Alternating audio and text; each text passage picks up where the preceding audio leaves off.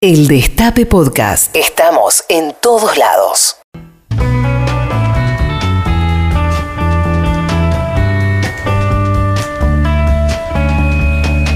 Bueno, otra vez yo acá para hablar del futuro y para decir cosas que suenan absurdas, pero que son bastante reales. La semana pasada nos quedamos en que el mundo, tal como lo conocemos, ya no va a existir para el año 2050 porque los avances tecnológicos que el siglo pasado tomaban décadas, hoy toman años y para entonces sucederán de manera cotidiana, en una espiral cada vez más veloz que cambiará de forma irreversible a nuestra especie y al planeta que habitamos, para bien o para mal. En el centro de esa revolución está el logro más ambicioso que jamás se haya propuesto la humanidad y quizás el último, la inteligencia artificial. Ahora bien, ¿qué carajo es eso? En la actualidad, vivimos rodeados de inteligencias artificiales, aunque están tan incorporadas a la vida cotidiana que no nos damos cuenta. Las aplicaciones que te muestran un map, en un mapa el camino más corto en tu celular son inteligencia artificial. El filtro de spam en tu email es una inteligencia artificial que aprende a separar los mensajes que te interesan de aquellos que no. Los semáforos están programados por una inteligencia artificial, al igual que buena parte de las operaciones financieras en todo el mundo, o la operatoria de despegue y aterrizaje de los aviones en los aeropuertos. Ahora bien, los especialistas dividen las inteligencias artificiales en tres tipos, que se ordenan según su calibre, de manera ascendente hacia una mayor complejidad. Todas las inteligencias artificiales que existen al día de hoy, todas las que conocemos, se encuentran en el primer escalón, el más básico. Las llamamos inteligencias artificiales estrechas o débiles porque se trata de máquinas diseñadas para hacer con excelencia una sola cosa. Existe, por ejemplo, una computadora que puede vencer con facilidad al campeón mundial de ajedrez cada vez que juegan. Pero al mismo tiempo es absolutamente incapaz de hacer cualquier otra cosa, incluso la tarea más sencilla. Aún así, eh, ha sido una de las tecnologías más revolucionarias de esta época. Pero, pero eso es solo el comienzo. ¿Por qué? Porque se habla de inteligencias artificiales generales o de tipo 2 cuando una inteligencia artificial alcance, y se está trabajando en eso, la capacidad de emular un cerebro humano en todas sus funciones. Una máquina capaz de hacer cualquier tarea intelectual que también pueda llevar a cabo una persona, como por ejemplo razonar, hacer planes, resolver problemas, pensar en abstracto, comprender ideas complejas, aprender rápidamente e incorporar la experiencia. Como parece obvio, crear una inteligencia artificial general con estas características es una tarea muchísimo más compleja que crear una de tipo 1. Y es un logro que aún no ha sido alcanzado por la ciencia, aunque hay gobiernos y corporaciones de todo el mundo que invierten miles de millones de dólares en ese objetivo. Y hay un tercer tipo, el más avanzado. Se habla de superinteligencia artificial, algo que el filósofo por la Universidad de Oxford y especialista en la materia, Nick Bostrom, alguien que vamos a citar las próximas semanas, describe como un intelecto que es mucho más capaz que el cerebro humano en prácticamente todos los campos, incluyendo la creatividad científica, la sabiduría en general y las aptitudes sociales. ¿Sí? La definición abarca un rango que va desde una computadora levemente más inteligente que el mejor ser humano, hasta otra que multiplique por trillones esa capacidad. Las superinteligencias artificiales son el motivo por el cual el planeta y la humanidad van a experimentar un cambio que nunca imaginamos en un futuro no demasiado lejano. ¿Cuán lejano? ¿Dónde estamos y cuánto falta para que eso suceda? Bueno, por ahora, como dijimos, perfeccionamos incontables inteligencias artificiales estrechas que forman parte de nuestra vida todos los días, ¿sí? Todo el tiempo estamos utilizando, sepamos o no, estas eh, inteligencias artificiales que además van armando una red entre ellas eh, y se van perfeccionando. Em, también sabemos que se está invirtiendo mucho dinero y esfuerzo en alcanzar al siguiente nivel y que no es para nada sencillo. El cerebro humano sigue siendo hoy el principal misterio para la ciencia y es el objeto más complejo en todo el universo conocido. No existe ni en la naturaleza, ni creado por el hombre, ningún objeto que revista la complejidad que tiene el cerebro humano y si comprender su funcionamiento significa semejante desafío, todavía no entendemos exactamente cómo funciona el cerebro humano, emular su capacidad parece ser una tarea virtualmente imposible y hasta ahora es un escollo que no se ha podido sortear. Lo interesante es que lo más complicado de imitar el funcionamiento de un cerebro humano no es darle a una máquina la capacidad de hacer tareas complejas, sino que es enseñarle las más básicas. Programar una computadora que multiplique números de 10 cifras es muy fácil.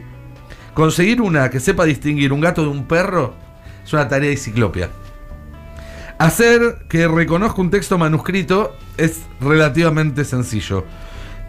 Pero todavía es imposible una máquina que comprenda el significado de ese texto. Las cosas difíciles son fáciles y viceversa. En palabras de Donald Knuth, un especialista en la materia, las inteligencias artificiales han tenido éxito en hacer todo lo que requiere pensar, pero todavía fallan a la hora de hacer esas cosas que las personas hacemos sin pensar. Resulta que esas cosas, que para nosotros parecen súper sencillas, en realidad son increíblemente complicadas, solo que las hemos ido perfeccionando a lo largo de cientos de millones de años de evolución.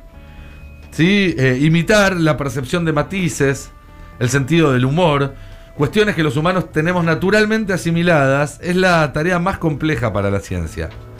Una inteligencia artificial general debería ser capaz de distinguir expresiones faciales y tonos de voz, debería comprender ironías, debería entender la diferencia entre estar satisfecho, contento, alegre y feliz. O darse cuenta de por qué la saga de películas del Señor de los Anillos es excelente, pero la del Hobbit es una basura inmirable. Para crear una computadora capaz de todo eso, primero, el primer objetivo que hay que alcanzar es incrementar la capacidad de procesamiento del hardware. Hoy existen procesadores que tienen una capacidad análoga a la del cerebro humano, pero son máquinas que ocupan más de 700 metros cuadrados de espacio, usan 24 megawatts de electricidad, mientras que el cerebro funciona a 20 watts, y cuestan unos 300 millones de dólares cada una. Una computadora hogareña actual tiene aproximadamente una milésima parte de esa capacidad, es decir, el cerebro de un ratón. Parece poco, y parece que estuviéramos lejos, pero hace 30 años, en la década del 80, fines de la década del 80, principios del 90, las computadoras tenían una trillonésima parte de la capacidad de un cerebro humano. Hace 20 años tenían una billonésima. Y hace 10 años solamente una millonésima parte del cerebro humano, con lo cual se calcula que en esta década se va a alcanzar ese hito de tener una computadora de escritorio, una computadora que podés comprarte por 100 mil pesos, 200 mil pesos, capaz de eh, tener la misma capacidad de procesamiento que un cerebro humano. Pero una vez que tengamos la capacidad de procesamiento, el desafío es enseñarle a esa computadora a funcionar como un cerebro. Y esa es la parte más difícil, hacerla efectivamente inteligente. Nadie sabe bien, de hecho, cómo hacerlo. Se están investigando o intentando distintas aproximaciones, distintas maneras para alcanzarlo. Por ahora existen tres estrategias principales. La primera es plagiar el cerebro humano, tratar de imitarlo parte por parte. La segunda, en vez de copiar el cerebro, es copiar la evolución. Es decir, poner a prueba distintas computadoras y evaluarlas una y otra vez, descartar las que peor performance tienen y mezclar, hacer cruzas, híbridos entre las que mejor performance tiene y a lo largo de muchos siglos eso imitaría de alguna manera los millones de años de evolución de la naturaleza. La tercera estrategia, que por ahora es la más promisoria, es delegar ese trabajo en las propias computadoras, es decir, construir computadoras que estén especializadas en inteligencia artificial para que se prueben y se mejoren a sí mismas todo el tiempo. De una forma u otra, tarde o temprano llegaremos a construir inteligencias artificiales generales, computadoras, como decíamos, con la misma capacidad del cerebro de una persona. Pero existe un pequeño detalle. Aún con la misma capacidad intelectual que un ser humano, una computadora tiene un montón de ventajas con respecto a nosotros. Son 10 millones de veces más rápidas. Tienen una capacidad de almacenamiento prácticamente infinita. No necesitan descansar ni sufren ningún tipo de desgaste biológico. Su software puede editarse, mejorarse y actualizarse con mucha más facilidad que el nuestro. Y tienen además una capacidad de trabajo en red con otras computadoras muy superior al que puede alcanzarse mediante el lenguaje humano. Lo que es más interesante todavía es que esa computadora probablemente programada por nosotros para mejorarse a sí misma, no va a entender que alcanzar la capacidad de inteligencia humana sea un hito para ella, sino que es un paso más en un, eh, en un continuo y seguramente cuando alcance ese nivel, la computadora seguirá desarrollándose y mejorándose, alcanzando niveles de inteligencia que la humanidad, ni el planeta Tierra, jamás ha visto, ni experimentado, ni es capaz de imaginar. Eso es lo que algunos llaman singularidad tecnológica. El momento en el que las reglas que siempre rigieron la vida de los hombres y mujeres sobre la Tierra dejarán de tener sentido. Es lo que hace que en las próximas semanas estemos hablando de palabras como extinción o inmortalidad. Palabras que parecen de ciencia ficción, pero que deberíamos empezar a hablar más seguido porque están mucho más cerca de lo que creemos.